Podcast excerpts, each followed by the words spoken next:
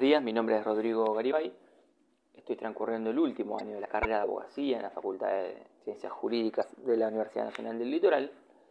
Y esta, esta grabación es la segunda parte del tema de regímenes patrimoniales del matrimonio, en la cual ahora en particular vamos a repasar el régimen primario imperativo.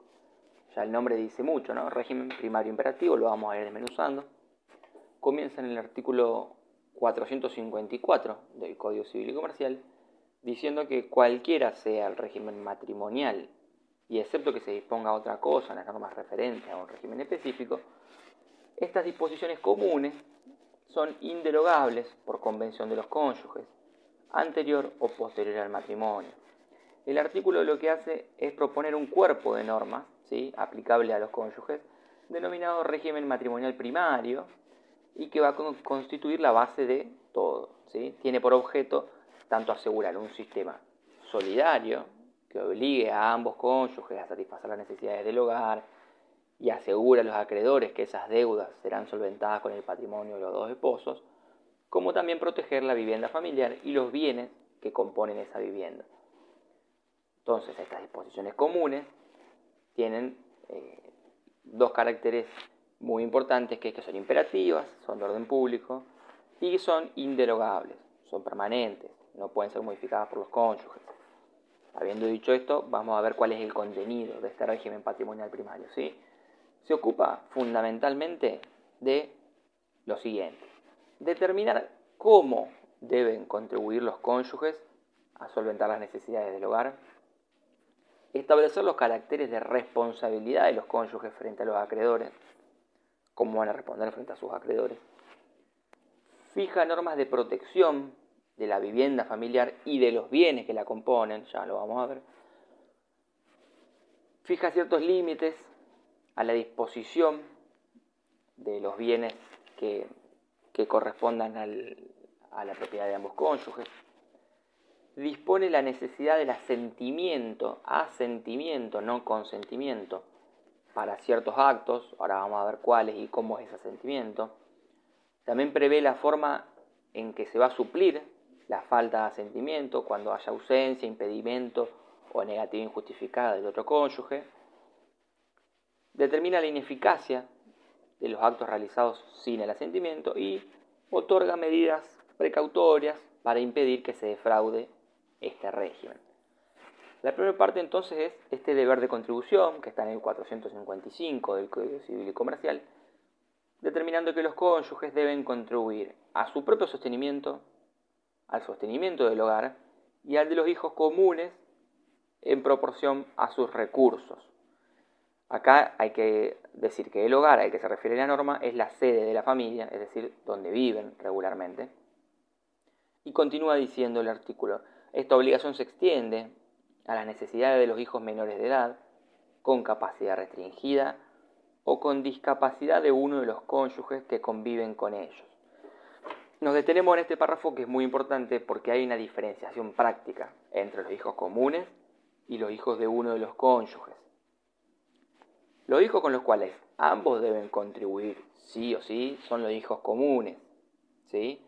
Y esta contribución no es igual ¿Por qué? Porque en el caso de hijos comunes, esa obligación de asistencia de alimentos se extiende, incluso cuando no convivan con los padres, hasta los 25 años si se capacita o estudia y le falten medios para alimentarse o no puede adquirirlo con su trabajo, como establece el artículo 663, mientras que para el supuesto de hijos de uno solo de los cónyuges, para que exista el deber de contribución, dice una parte de la doctrina que deben convivir en el hogar común y ser incapaces.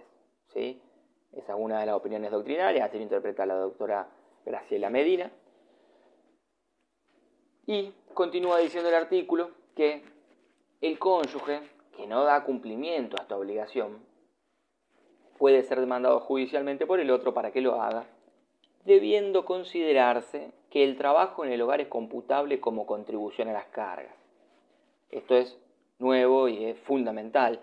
Básicamente el artículo establece que cada cónyuge contribuirá en la medida de sus recursos económicos.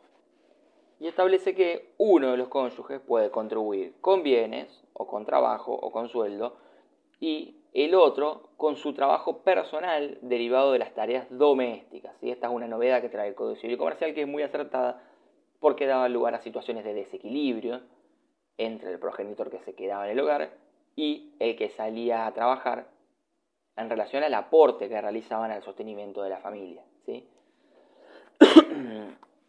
el otro de los puntos que hay que, que hay que repasar en este régimen primario es el asentimiento conyugal. El 456 nos dice qué actos requieren ese asentimiento. Nos dice que ninguno de los cónyuges puede, sin el asentimiento del otro, disponer, nos referimos a eh, vender, transferir, ¿sí? derechos sobre la vivienda familiar, ni de los muebles indispensables de ésta, ni transportarlos fuera de ella. Y que el que no dio su asentimiento puede demandar la nulidad del acto o la restitución de los muebles dentro de un plazo de caducidad de seis meses desde que conoció el acto. Y por último dice que la vivienda familiar no puede ser ejecutada por deudas contraídas después de la celebración del matrimonio, excepto que lo hayan sido por ambos cónyuges, conjuntamente, o por uno de ellos con el asentimiento del otro. Vamos a desmenuzarlo un poco.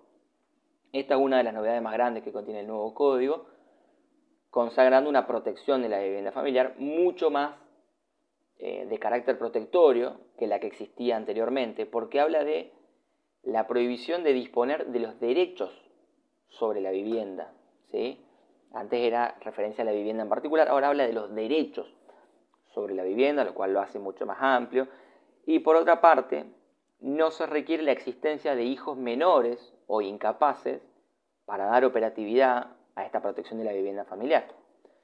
El objetivo es evitar que uno de los cónyuges unilateralmente realice actos dispositivos, o sea, de disposición sobre los derechos de la vivienda, por ejemplo, puede ser alquilarla, y por otra parte impiden que se disponga unilateralmente de los bienes muebles de uso ordinario de la familia. Es decir, que si de pronto se le ocurrió vender a uno de los cónyuges todo el juego de mesa y sillas, el otro cónyuge puede, al ser muebles indispensables del hogar, pedir la nulidad y la restitución de esos muebles con ese plazo de caducidad que ya que ya vimos recién. Hay que entender acá que la vivienda familiar común no solo es aquella que es de propiedad de ambos o uno de los cónyuges, esto es un error que se puede tener y es bastante común, hay que entender que vivienda familiar puede ser cualquier inmueble que sea la sede de la familia. ¿Puede ser un inmueble alquilado? Sí, puede ser un inmueble alquilado, siempre y cuando sea el lugar donde la familia tenga su sede del hogar conyugal sin importar el título por el que lo ocupa, esto es muy importante no confundirse. Y por último, respecto de la ejecución de la vivienda familiar, ante la pregunta de si puede ser ejecutada, puede ser embargada la vivienda familiar, la respuesta es sí, puede, pero debe ser por deudas contraídas con anterioridad al matrimonio o por las que hayan sido celebradas conjuntamente por ambos esposos o por uno de ellos con el asentimiento del otro. Básicamente se limita la ejecución para asegurarse que ninguno de los cónyuges, por una liberalidad, termine perdiendo el inmueble que es vivienda familiar. Respecto de los requisitos de asentimiento, en el 457 nos dice que en todos los casos en que se requiere el asentimiento del cónyuge, ese consentimiento debe versar sobre el acto en sí y sus elementos constitutivos. Acá hay que decir eh, dos cosas. Por un lado, que este consentimiento hay que prestarlo para cada acto en particular. Y después hay que hablar de la responsabilidad. ¿Qué quiero decir? Al esposo o al conviviente a quien se le exige el asentimiento, se le solicita solamente una expresión de conformidad con el negocio del otro, que no lo hace parte del acto jurídico. Constituye este asentimiento un acto jurídico unilateral entre vivos a título gratuito, no formal y especial para cada acto. Pero, ¿a qué se obliga el que asiente? El que presta el asentimiento no se obliga, ni responde por las deudas que origine el acto, ni tampoco responde por vicios redivitorios, ni por garantía de evicción, ya que no es parte del acto ni es el dueño del bien. Ejemplo, supongamos que en la casa de la familia hay una gran mesa heredada por la mujer, es decir, que era un bien propio, pero al conformar parte al formar parte fundamental de los bienes muebles del hogar, requiere el asentimiento del cónyuge para su venta. Ese asentimiento realizado no le genera al otro cónyuge ninguna obligación ni responsabilidad respecto del acto que se está llevando adelante. Por lo que si la mujer vendió la mesa garantizando que era del siglo XV y resulta ser del siglo XX, luego deberá responder ella personalmente por eso. Esa diferencia es muy importante tenerla en cuenta. Pero, acá hay otra pregunta, que no soluciona el código, por supuesto. ¿Qué pasa si no quiere dar el asentimiento? ¿No puede dar el asentimiento? Bueno, artículo 458, autorización judicial. Uno de los cónyuges puede ser autorizado judicialmente a otorgar un acto que requiera el asentimiento del otro. Si éste está ausente, si es persona incapaz, si está transitoriamente impedido de expresar su voluntad, o si su negativa no está justificada por el interés de la familia. ¿sí? Son eh, distintas causales, eh, objetivas básicamente, si está ausente, si es incapaz, si no puede dar su voluntad, y hay una última causal subjetiva, que es si su negativa a darle asentimiento no está justificada por el interés de la familia. El acto otorgado con autorización judicial es oponible al cónyuge sin cuyo asentimiento se lo otorgó. Pero de este acto no deriva ninguna obligación personal a su cargo. Se repite la fórmula que vimos recién en el 457, liberándolo de responsabilidad como si hubiera asentido el acto. El artículo no tiene ninguna dificultad, solo que es importante saber que está prevista esta herramienta para que, por declaración de un juez, se pueda suplir esta falta de asentimiento.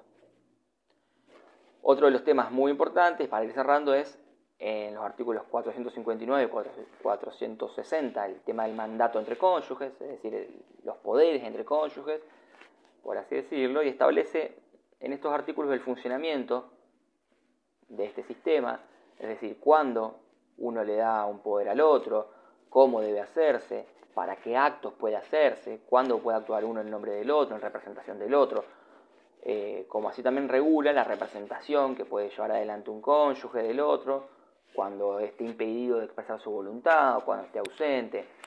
Esto tampoco trae dificultad, es muy sencillo leerlo de esos, de esos dos artículos, les repito, 459 y 460.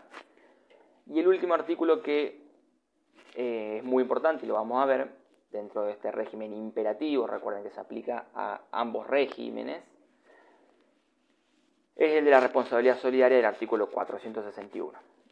Este artículo establece que los cónyuges responden solidariamente por las obligaciones contraídas por uno de ellos para solventar las necesidades ordinarias del hogar o el sostenimiento y la educación de los hijos de conformidad con lo dispuesto en el artículo 455.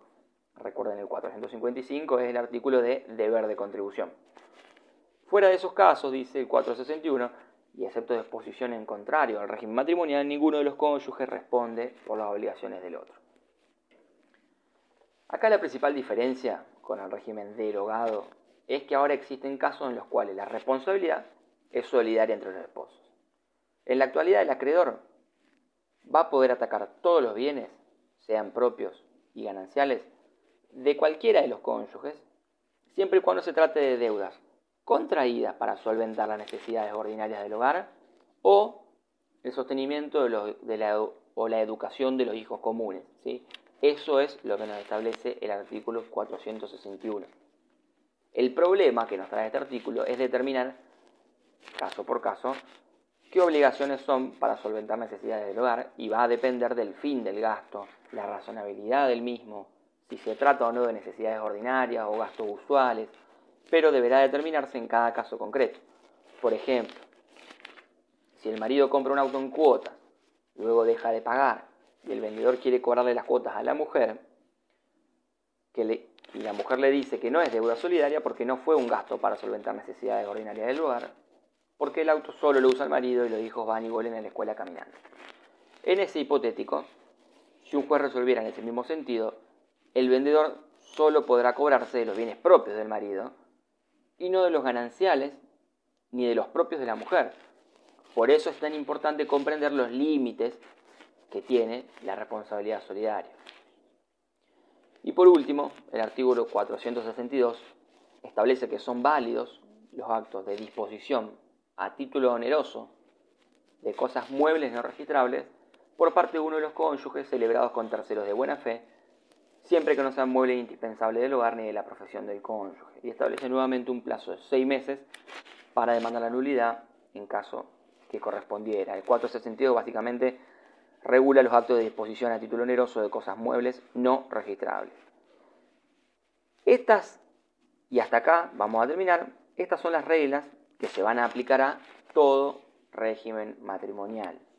Sea cual fuera el régimen que hayan elegido, van a aplicarse estas normas. Esto se reglamentó así para dar mayor seguridad a los terceros. Y recuerden que muchos de estos artículos los vamos a ver a continuación en las partes 3 y 4 cuando veamos régimen de comunidad y cuando veamos régimen de separación de bienes.